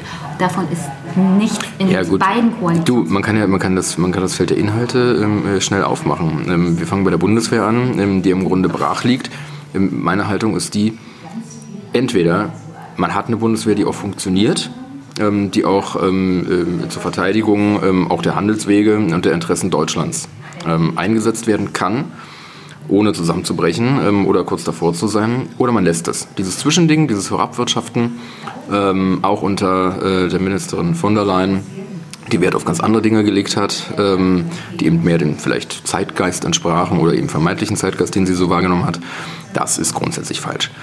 Ähm, dazu gehört innere Sicherheit, das heißt also auch eine Gleichbehandlung von äh, Straftaten, unabhängig des ethnischen Hintergrundes. Und da haben wir eine Schieflage in Deutschland. Wer einen bestimmten ethnischen Hintergrund ähm, aufweist, der eben nicht, wie die Kanzlerin sagen würde, dem entspricht der Leute, die schon länger hier leben, der hat eine gute Chance, oft milder äh, davon zu kommen. Ähm, und das ist eine Ungerechtigkeit, die von vielen wahrgenommen wird. Das kann so nicht sein. Ähm, die Polizei leistet vielfach hervorragende Arbeit. Der Ruf nach mehr Polizei hilft ja nicht, wenn am Ende die Justiz aus Überlastung ähm, oder auch sicherlich ähm, manche aus ideologischen Gründen ähm, Straftäter aber, dann wieder freilässt. Aber, aber, da muss ich einhaken, die CDU in Brandenburg hat Polizei abgebaut. Also wenn, wenn ich mir die CDU zum Beispiel hier in unserem eigenen Heimatland angucke, die hat nichts weiter getan, wenn sie in der Regierung war, als Geld einzusparen in der Verwaltung und in der Polizei. Das spüren die Menschen vor allem jetzt. Also das ja. haben sie in den letzten Jahren also gespürt und das spüren sie vor allem jetzt. Ja. Wenn ich mir mal meine, meine Mitarbeiter ähm, in meinem Finanzamt angucke, da äh, werden in den nächsten drei Jahren 35 Leute von 200 gehen. Mhm, mh. Und es kommen die Leute einfach nicht schnell genug nach. Und mhm. abgesehen davon ist die Bezahlung also ja, ich, ich meine, das ist ja mal auf hohem Niveau. Beamte kriegen regelmäßig mehr Geld, das stimmt. Auch die Mitarbeiter der Verwaltung kriegen regelmäßig mehr Geld. Aber die Inflation ja. kommt da ja da nicht hinterher. Also die, die, die Na gut, die Inflation in Deutschland, die, die ist ja im Rahmen. Aber, aber der Punkt ist der, der Punkt ist der, ich sitze ja nicht hier, um, um äh, die CDU Brandenburg in all ihren Facetten zu verteidigen, ja, sondern, ähm, sondern ich gehöre auch zu denen, die vieles ähm, äh, kritisch sehen und auch immer gesagt haben und sicherlich dafür auch ähm, äh, ordentlich gedroschen wurden. Aber ich glaube, das ist wichtig in der Partei.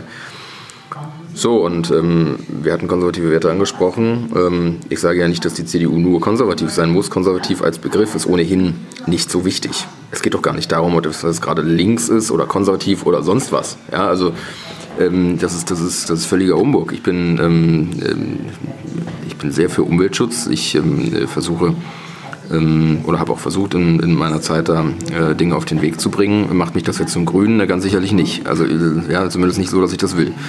Ich bin auch für die Freiheit des Einzelnen, so dass der Staat sich aus allem möglichst raushält und nur das macht, was der Einzelne nicht besser regeln kann. Macht mich das zum Liberalen? Weiß ich nicht. Ist mir auch egal. Es geht immer um die inhaltlichen Punkte. So. Und ähm, ich glaube, die Union ist da in vielen Wegen auf dem Holzweg.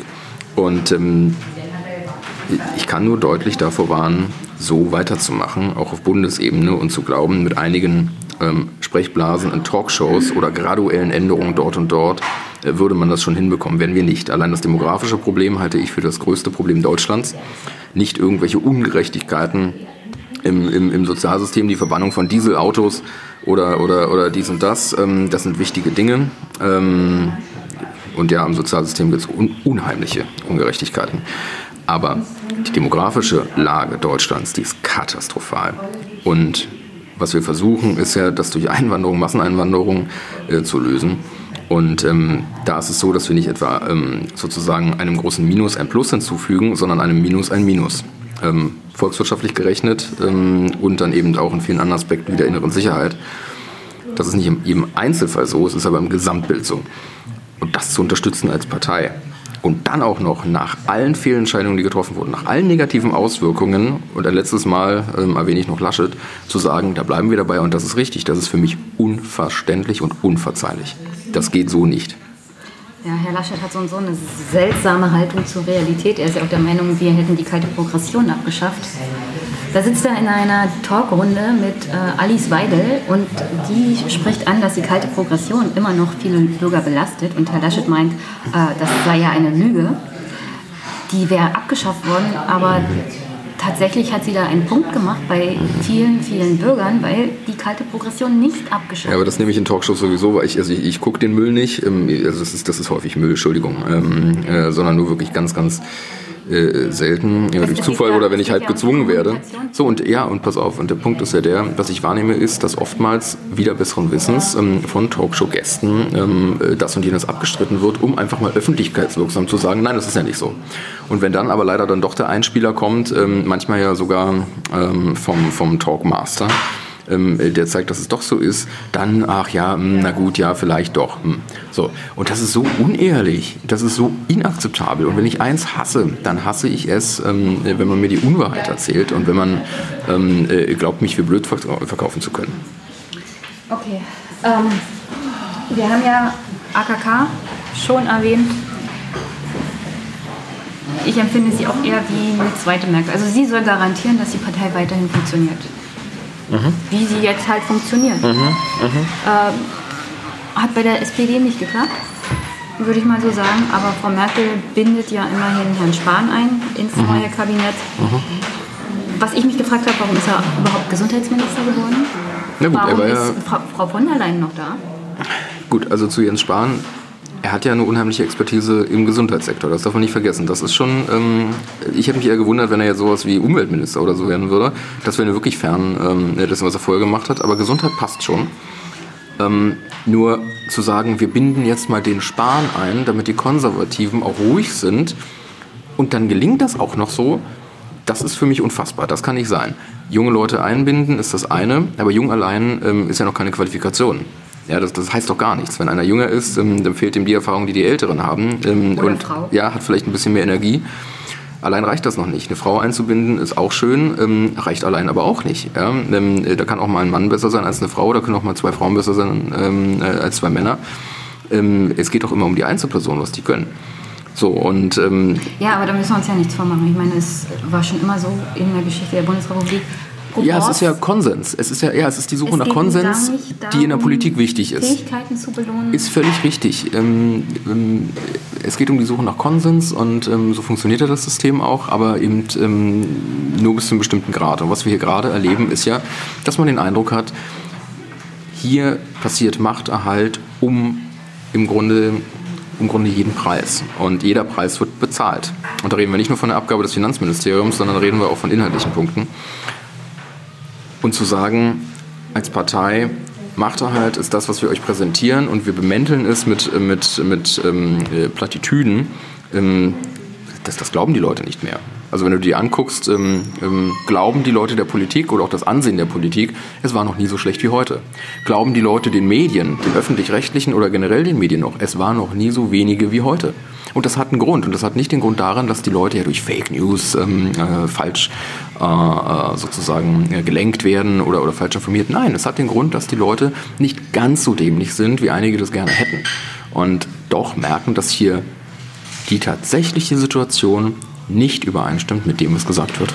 Äh, was mich zum Glück beruhigt, ist, ja, die Leute haben kein Vertrauen in die Politiker, sie haben kein Vertrauen in die Medien. Ja, das beruhigt mich nicht, aber das ist... Also mich beruhigt das schon, weil gleichzeitig sinkt das Vertrauen in die Demokratie generell nicht. Also wenn man den Umfragen glaubt, ähm, die Menschen wollen eine starke Opposition, eine fähige Opposition, sie vertrauen in die Demokratie als System an sich, mhm. Äh, sie vertrauen in Polizei mhm. und in Verwaltung. Mhm. Wenn das Ansehen der Politik Politiker an sich sinkt und das im gleichen Maße wie das Vertrauen in die Demokratie, dann muss ich mir Sorgen machen. Aber solange die Demokratie immer noch hochgehalten wird und nur die Politiker diejenigen sind, ähm, auf die die Leute mit mehr und mehr Misstrauen ja, aber weißt du, Ja, aber weißt du, ähm, die Politik ist ja das wichtigste Aushängeschild äh, des Systems, ähm, so, wenn du so möchtest, nach außen hin in der Wahrnehmung. Und ähm, eine dauerhafte Beschädigung vom Image des Politikers an sich und der Regierung und auch der Medien führt dazu, dass im Grunde das Ganze geschädigt wird. Und wenn wir so weiterdenken, dann wird in zehn Jahren eben auch, ähm, äh, werden auch andere Organe, also auch die Verwaltung, ähm, äh, die Justiz ohnehin, äh, Polizei und so weiter, ähm, sicherlich an Ansehensverluste leiden, allein dadurch, weil sie nicht immer arbeitsfähig sind. Aber nicht etwa aus eigenem Verschulden nicht arbeitsfähig, sondern ähm, aus Verschulden ähm, äh, derer, die Ressourcen zur Verfügung stellen. Und das ist die Politik.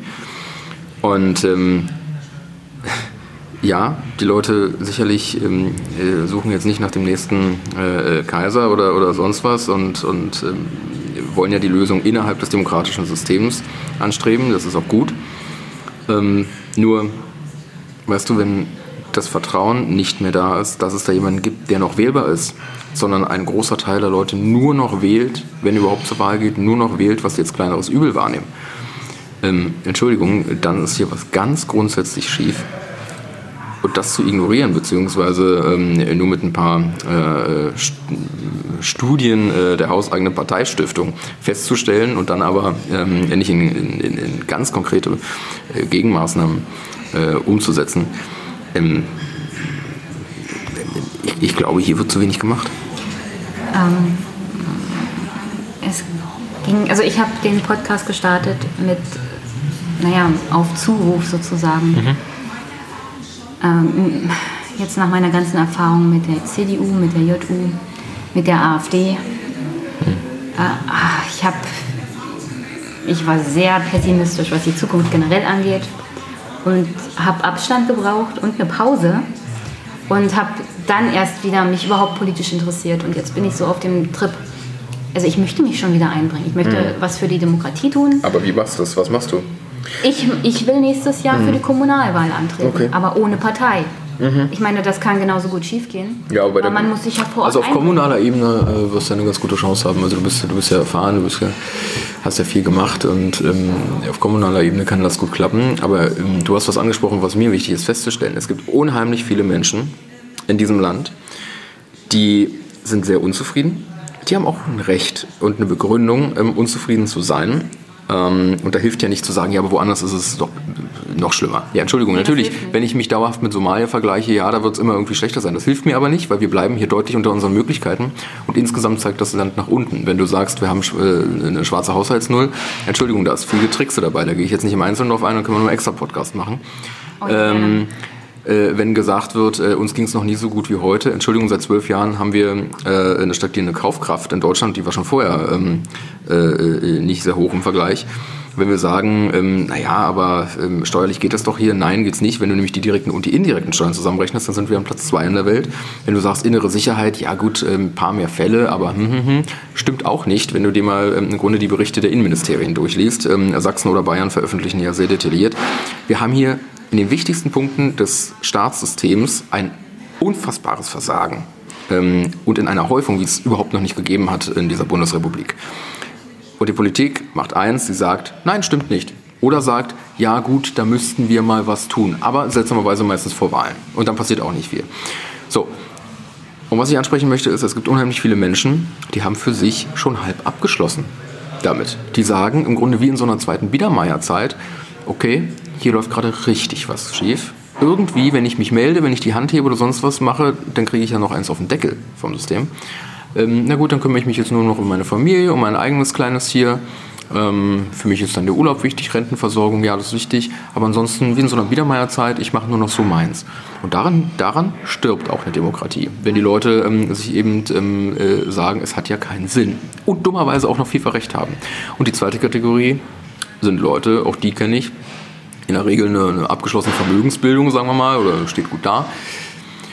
Die sagen auch, ich sehe hier, dass vieles schief geht. Ähm, ich kann das im Detail auch ähm, äh, erläutern, ähm, aber lassen wir es so zusammengefasst. Ich weiß, dass innerhalb der Politik sich zu engagieren wenig Sinn hat, weil dieses vielgelobte Bringen dich doch ein letztlich eben aufgrund vieler auch schon angesprochener äh, Faktoren nur selten zu etwas führt. Und die sagen dann, okay, dann kaufe ich mir jetzt mein Haus in Neuseeland, ähm, in Kanada oder, oder ähm, denke über einen Umzug nach Österreich nach oder Staatsbürgerschaft in der Schweiz, ähm, wenn man da in der Nähe wohnt und so weiter. Ich kenne da einige und da gibt es viele. So. Und wenn man das hat, wenn man in der Breite der Bevölkerung hat, ähm, im Grunde ein Abschalten, ähm, sicherlich auch noch in einer Wohlstandsblase, die aber mit der nächsten Konjunkturdelle ähm, platzt. Das werden wir sehen. Die Verteilungskämpfe, die dann kommen, die lassen diese Diskussion um die Essener Tafel ja im Grunde wie Disneyland mit Zuckerwatte aussehen. Ähm, das haben die meisten nur noch nicht realisiert. Wenn man also diese Biedermeierzeit im Grunde hat in der Masse oder immer, bei immer mehr Menschen, vielleicht noch nicht ähm, die Mehrheit, und auf der anderen Seite der Gesellschaft ähm, viele, die wirklich ähm, Leistungsträger sind, ähm, beziehungsweise Einfluss haben, sagen, okay, ich kann hier nichts machen, dann schaffe ich mir eine Exit-Option für mich und meine Familie. Äh, so ein Land hat keine goldene Zukunft. Das ist sehr pessimistisch. Nein, ich bin nicht pessimistisch. Ich glaube, da kann noch viel passieren. Es ist ja nichts vorgezeichnet. Ich will nur sagen, dass viele Faktoren, ähm, viele Dinge, die heute passieren, unter der Schwelle der breiten öffentlichen Wahrnehmung passieren. Und ich glaube, es ist mal gut, das anzusprechen. Ja. Gut. Okay. Also ich bin, ich bin der optimistische Part so und so. Ich möchte auch meine Zuhörer dazu animieren, sich einzubringen. Ja, unbedingt. Sich einzumischen. Kommunal kann man sehr viel tun. Ja, unbedingt. Man kann auch sicherlich in, in Parteien viel tun, wenn man das Glück hat, die richtigen Leute zu treffen. Und wir haben ja jahrelang, glaube ich, einiges Gutes auf den Weg gebracht. Ähm, da ging es ja nicht nur um Papiere schreiben, das ist ja dann immer eher... eher Papiere schreiben ist ja gar nichts. Ja, eben. Also das ist, da lernt man sicherlich einiges, ähm, auch inhaltlich, aber es geht ja darum, äh, was zu tun. Und äh, wir haben ja jahrelang ähm, tatsächlich was gemacht äh, und mit viel Herzblut. Ähm, mit, das war im Grunde eine, eine, eine teilweise Vollzeitstelle, ähm, ja. die, die wir dann ausgefüllt haben ähm, und viele gute Leute kennengelernt. Man kann was machen, man muss was machen und eigentlich ist es ja so, dass ich dass wir über viele dieser Probleme hier gar nicht reden müssten, wenn es so wäre, dass mehr Leute ähm, sich einbringen und Gutes tun würden. Ähm, Gutes in dem Sinne, dass sie eben für das kämpfen, was sie jetzt richtig erachten. Das muss nicht immer dann gesagt für, für die Gesamtheit richtig sein, aber zumindest die Diskussion darum besteuern, befeuern. Deshalb, ich bin nicht ähm, pessimistisch, ich glaube, ähm, ich, kann, ich kann sagen, ich bin Realist. Ähm, ja, uns geht es heute noch gut. Ähm, ich wünsche mir nur, dass das, was wir heute haben, dass wir das am Guten bewahren können und dass wir auch die Mittel, die wir heute noch, noch haben, aufgrund der demografischen Lage ähm, und der ähm, äh, anstehenden Konjunkturdelle irgendwann mal, ähm, wird das nicht immer so sein, und dass wir diese Mittel nutzen, um die Zukunft zu sichern dieses Landes ähm, und das eben nicht verpulvern, ähm, nur um kurzfristige äh, äh, Machterhalte zu sichern. Gut, dann war es das erstmal für heute. Ja, danke, danke Jenny. Tschüss. Tschüss. Okay, zum Abschluss. Ähm, ich weiß, das ist ein bisschen anstrengend mit den Hintergrundgeräuschen und der Musik, aber ich muss nehmen, was ich kriege. Äh, das nächste Mal wird es bestimmt besser, aber ich fand das eigentlich ganz interessant, mal jemand anders zu hören und nicht nur auf die SPD äh, zu schielen, sondern auch zu gucken, was macht eigentlich die letzte große Volkspartei, CDU so. Und wie sehen das andere CDU-Mitglieder, was die Entwicklung innerhalb der Partei angeht? Und ja, ich denke mal, ich werde definitiv Kontakt zu Philipp halten. Und das ist ein ganz interessanter Input, auch mal die andere Facette sozusagen zu hören. Oder generell mal das, die Filterblase sozusagen zu verlassen. Und dann hier zum Abschluss hänge ich noch den Audiokommentar von Robert an, der schildert über seine Lebensumstände, wie Schicksalsschläge und Krankheit ihn zum Hartz IV gebracht haben und am Ende auch zur Tafel und wie man sich da so fühlt als Mensch, als Bürger und was man eigentlich dann vom Staat erwartet und was man bekommt. Und sonst wünsche ich euch eine schöne Woche noch und folgt mir auf Twitter, bewertet den Podcast positiv bei iTunes. Meine Twitter-Adresse findet ihr hier in den Show Notes. Und ja, schöne Woche noch. Der Podcast von Jenny heißt Politikbetreuung, Einmischen. Ne? Bei uns ist es Aufwachen, bei dir heißt es Einmischen. So, jetzt kurz zum Audio. Ich möchte mich im Vornherein schon mal entschuldigen, wenn du irgendwie Autogeräusche im Hintergrund hörst, aber ich wohne leider an der Hauptstraße, also lässt sich das nicht verhindern. Aber es sollte auch so gehen. Äh, jetzt mal kurz zu mir. Ich heiße Robert, ich bin Mitte 30, ich komme aus der Nähe von Regensburg und ich bin seit äh, sieben, acht Jahren chronisch erkrankt an Borreliose und äh, seit drei, vier Jahren an Hashimoto. Das ist eine Autoimmunerkrankung der Schilddrüse. Und ich möchte jetzt einmal erzählen, was die letzten sieben, acht Jahre bei mir los war, wie ich in Hartz IV gerutscht bin und wie man quasi bei unserem Sozialstaat in Anführungszeichen durchs Raster fallen kann. Und ich bin sicher, ich bin nicht die einzige Person äh, mit diesem Problem, vielleicht mit dem exakt selben, aber vielen ähnlichen. Und äh, möchte mal erzählen, was da halt so bei mir passiert ist. Also, 2010 bin ich bei einer sportlichen Aktivität mit der Zecke in Berührung gekommen äh, hatte dann eine riesengroße Wanderröte rechts unten am um Unterschenkel, quasi den ganzen Unterschenkel, es war rot, blau, violett. Bin dann zu meinem Hausarzt und der hat gemeint gehabt, so, ja, ich brauche gar nicht mehr testen, das sieht aus nach Borreliose. Hab mir dann Blut abgenommen, der Test kam zurück, der war positiv. Hab mir dann Antibiotikum gegeben, äh, ohne größere Informationen. Ich habe mir aber nichts dabei gedacht, äh, weil das Antibiotikum war Doxycyclin, Doxycyclin. Das ist ein Breitspektrum-Antibiotikum. Und ich hatte das damals in der Jugend schon ein, zwei Mal wegen ein, zwei anderen Geschichten. Ich glaube Nieren- oder Blasengeschichte. Äh, bin dann nach Hause gegangen, äh, habe das angefangen zu nehmen und am zweiten oder dritten Tag hatte ich nachts plötzlich all of the sudden habe ich Schweißausbrüche bekommen, Fieber, Muskelschmerzen, Gelenkschmerzen, meine Haut hat gebrannt wie Feuer und ich hatte das erste Mal in meinem Leben eine Panikattacke. Äh, ich bin dann in die Klinik gefahren worden. Die haben mir dort äh, Tauber gegeben. Das ist ein Beruhigungsmittel und zwar ein Benzodiazepin, auch besser bekannt unter Diazepam. Äh, und einen Cortison-Cocktail über eine Infusion. Mir ist er dann eine halbe Stunde später drauf besser gegangen. Äh, die hatten dann gemeint, ich soll das Antibiotikum absetzen und soll bitte das nehmen, was sie mir mitgeben. Und dann sollte das funktionieren. Gut, ich bin dann nach Hause, habe das neue Antibiotikum genommen und zwei Tage später wieder dieselben Reaktionen, sogar noch ein bisschen heftiger als beim ersten Mal. Also wieder in die Klinik, wieder Tauber, wieder Cortison. Mit dem Unterschied, diesmal haben sie mich behalten und haben mich eine Woche lang komplett auf den Kopf gestellt. Also große Blutuntersuchung, großes Blutbild, äh, Herzuntersuchung, Nierenuntersuchung, Urinuntersuchung, MRT, Ultraschall, alles, was man sich vorstellen kann. Äh, die hatten aber dann nichts gefunden, bis auf ein paar Werte, die wo halt ein bisschen aus der Norm waren, aber nichts Gravierendes. Und hatten dann nochmal einen Western Blot äh, oder Elise, ELISA-Test, weiß ich genau, wie man die Sachen jetzt nennt, äh, gemacht äh, auf äh, Zecke. Und der kam dann zurück, der Test, und der war komischerweise plötzlich negativ. Also der erste ein paar Tage davor war hochgradig positiv und der war plötzlich negativ. Und ich habe mir gedacht, das kann nicht sein, weil ich kann mir nicht vorstellen, dass nach drei, vier Tagen das Antibiotikum schon so wirkt, dass da plötzlich keine Bakterien mehr im Körper sind. Und mein Hausarzt hat mir auch erzählt und ich habe es auch gelesen, dass so eine äh, so eine Behandlung mindestens zwei bis vier Wochen dauert, bis das richtig anschlägt. Äh, ja, und kam mir ziemlich spanisch vor. Sie hatten dann gemeint gehabt, so, äh, ich könnte nach Hause, ich soll kein Antibiotikum mehr nehmen, weil ich bin gesund, mir fehlt nichts. Ähm, und ja, kein Antibiotikum mehr. Gut, ich bin dann nach Hause, war dann fünf, sechs Wochen zu Hause und habe in diesen fünf, sechs Wochen schon gemerkt, dass mir überhaupt nicht gut geht. Ähm, ich hatte komische Symptome wie permanente Verkrampfung, Kopfschmerzen, Müdigkeit, äh, Muskelschmerzen. Äh, ich habe plötzlich rote Flecken an der, an der an der Haut bekommen, hatte plötzlich ein riesengroßes Eiterexzem am rechten Ohr und das war wirklich riesig. Es hat ausgesehen wie ein schlechter Ohrring, ein riesengroßer. Und habe plötzlich auch noch eine Nebenhöhlenentzündung bekommen, die über drei bis vier Wochen nicht wegging. Und ich habe mich wirklich krank gefühlt, wie bei einer Grippe. Äh, hab dann wieder eine Panikattacke bekommen, so nach sieben, acht Wochen, bin wieder ins Krankenhaus. Ähm, dann haben sie mich nochmal komplett untersucht, haben nichts Großartiges gefunden und dann hat mir die Ärztin angeraten, ich sollte doch mal bitte in ein Bezirksklinikum gehen, weil sie davon ausgehen, dass es ein psychisches Problem ist.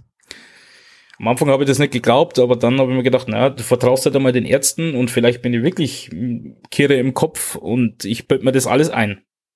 Bin dann in ein Bezirksklinikum, ähm, habe dort wieder Tauber bekommen und zwar dann die vier bis sechs Wochen, wo ich in der Klinik war, permanent jeden Tag und hat den Antidepressivum bekommen. Das nennt sich Seroquel, glaube ich, was eins der ältesten ist und ziemlich viele Nachwirkungen, also Nebenwirkungen hat.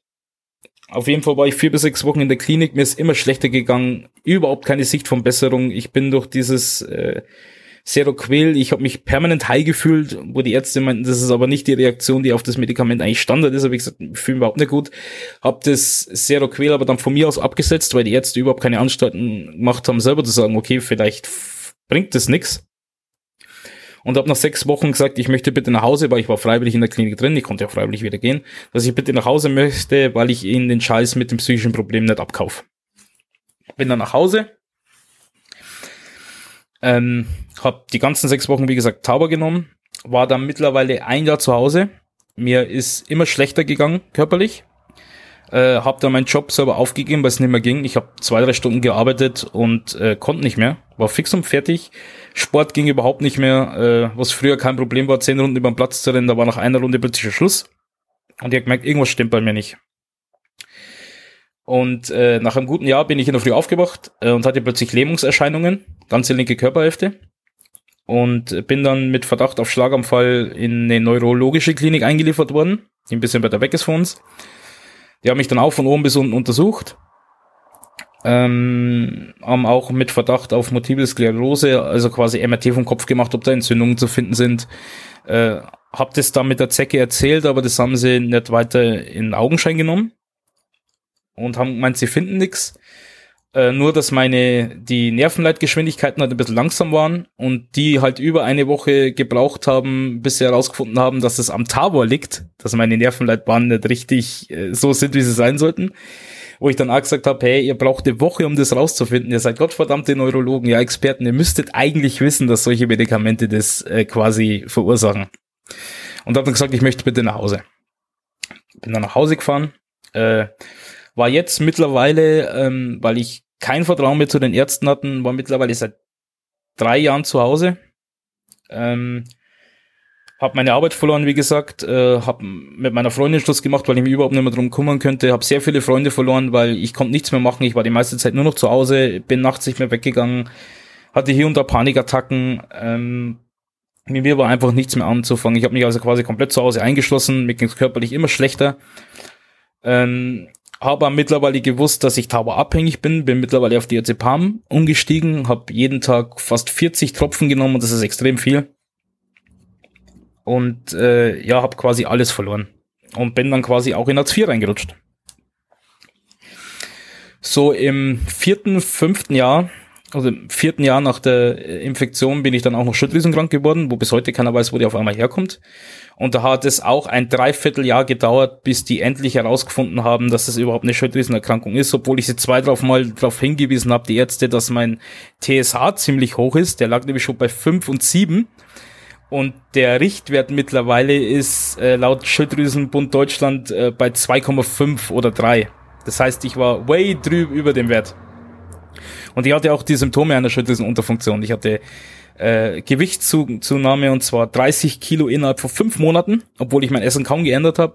Mich hat permanent gefroren. Äh, ich hatte neben den ganzen anderen Symptomen, die ich schon seit drei Jahren mit mir rumschleppe, extreme Müdigkeit.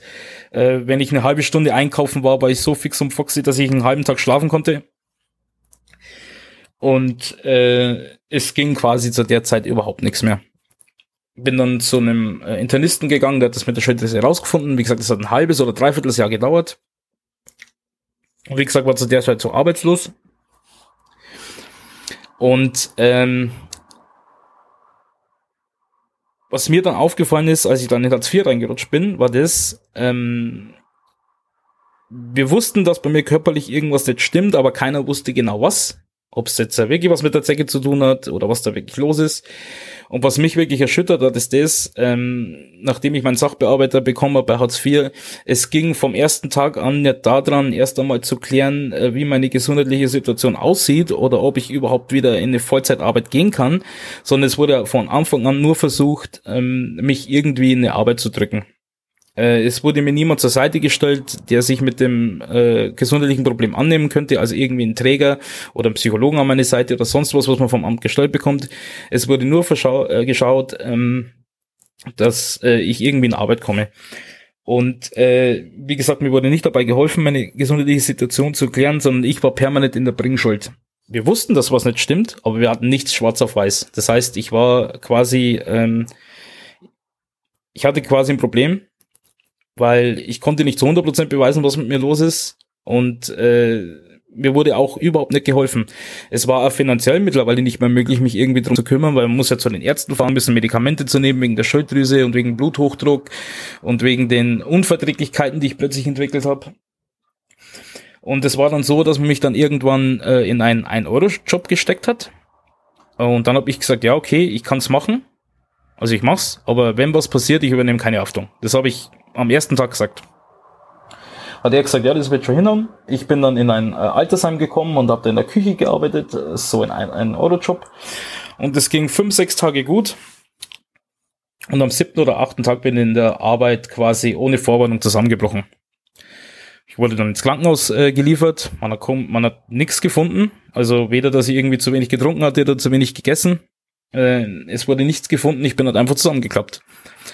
Und äh, die heuchlerische Art, die mir dann von meinem, äh, von meinem äh, quasi äh, vor dem von dem Herrn, der am Arbeitsamt meine Sache bearbeitet hat, so nach dem Motto, Hände über den Kopf zusammenschlagen und um Gottes Willen, das konnten wir doch nicht ahnen, dass sowas passieren könnte, obwohl ich den Leuten ganz genau gesagt habe, dass meine gesundheitliche Situation äh, nicht richtig geklärt ist, ja, dass ich mich nicht wohlfühle, dass ich nicht in der Lage bin, acht Stunden zu arbeiten, äh, wurde plötzlich so getan, weil das hätten die davon nichts gewusst. Und da hat das erste Mal richtig das Gefühl von, ähm, den Leuten geht's gar nicht darum, uns zu helfen. Den Leuten geht's einfach darum, dass du aus der Statistik bist, dass du vor der Straße weg bist. Hauptsache, du tust irgendwas, ja. Wie es dir gesundheitlich geht und was eigentlich los ist, ähm, da wird überhaupt nicht drauf geachtet. Und das macht mich ziemlich wütend. Aber ich konnte mich nicht mehr wehren, weil ähm, ich habe nur versucht, meine gesundheitliche Situation äh, zu regeln. Ich war auch dann zwei, drei Jahren bei überhaupt keinen Ärzten mehr, weil ich das Vertrauen komplett verloren hatte ich hatte irgendwie das Gefühl, die Ärzte wissen untereinander nicht, was sie tun. Der eine hat gesagt, es könnte sein, der andere hat gesagt, da ist nichts. Wiederum hat einer gesagt, da ist auf jeden Fall was. Jetzt hast du zehn verschiedene Meinungen, ja, aber keine klare Diagnosen. Ähm, die Leute wissen nicht, ob es wirklich was mit der Borreliose zu tun hat. Die Leute wissen nicht, wo die Schilddrüsenerkrankung herkommt. Sie wissen nicht, wo die Nierenprobleme herkommen, was mit dem Bluthochdruck ist, wo die Hautveränderungen herkommen, warum ich plötzlich auf äh, auf einige Lebensmittel reagiere, wo ich vorher überhaupt keine Probleme hatte und die bringen das alles halt nicht mit der Borreliose in Verbindung. Und jetzt, nach sieben Jahren, also seit diesem Monat, um genau zu sein, ist es sieben Jahre, ja, ähm, hat man mir endlich nachdem die anscheinend am Amt gemerkt haben, ja, wir kriegen den nirgendwo unter, weil die gesundheitliche Situation ist nicht geklärt. Und ich so, ja, super, das sage ich euch schon seit vier, fünf Jahren.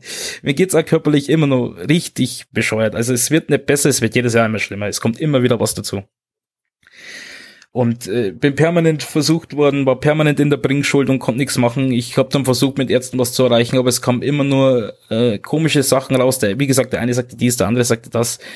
Und mir ist halt wirklich aufgefallen, mir geht's nicht darum, dass mir geholfen wird, überhaupt erstmal körperlich wieder fit zu werden oder mir im privaten Umfeld zu helfen, weil es ist ja alles den Bach runtergegangen. Ich habe mir dann auch ich habe mich um nichts mehr kümmern können, weder um Einkäufe noch wie es überhaupt zu Hause in der Wohnung aussieht.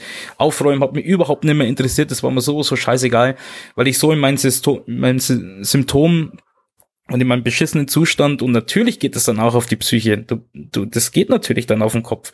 Äh, quasi so dahin vegetierst, ja, und dir keiner wirklich hilft oder keiner versucht dir zu helfen und du einfach auch keine Kraft mehr hast, dich darum selber zu kümmern, ist denn jetzt nach sieben Jahren aufgefallen, wir könnten dir mal jemanden an die Seite stellen. Und habe jetzt endlich einen Träger bekommen, eine nette junge Frau, die sich jetzt endlich mal da annimmt, hat sich meine ganze Geschichte angehört, die könnte über zwei, drei Stunden gehen was bei mir die letzten Jahre los ist. Und die hat auch nur mit dem Kopf geschüttelt und hat gesagt, wir müssen uns darum kümmern, weil irgendetwas stimmt nicht. Und ich so, ja, das sage ich seit sieben Jahren, dass irgendetwas stimmt. Aber eure Leute am Arbeitsamt oder den Staat scheint es einen Scheißdreck zu interessieren. Euch geht's nur darum, ja, dass ihr die Leute irgendwie vor der Straße kriegt. Vielleicht um eure blöden Statistiken. Ich will nicht immer bloß schwarz malen. Ich will nicht sagen, dass alles schlecht ist, aber ich habe es selber erlebt. Äh, sobald du ein kompliziertes Problem hast, ja, in dieser ach so sozialen Gesellschaft, ja, wirst du sehr schnell fallen gelassen. Und es geht nicht darum, dir zu helfen. Es geht nur darum, dich irgendwie von der Straße zu kriegen, dich irgendwie in Arbeit zu drücken. Scheißegal, wie es dir geht. Ähm, wenn du jemanden sieben Jahre hängen lässt, ähm, mit der komplett beschissenen gesundheitlichen Situation, der alles verloren hat, seine Freundin, sein Auto, sein Beruf, kein Sport mehr seit sieben Jahren. Ich hatte 15 Jahre lang eine Band, das kann ich alles nicht mehr machen, weil es gesundheitlich einfach nicht möglich ist, ja.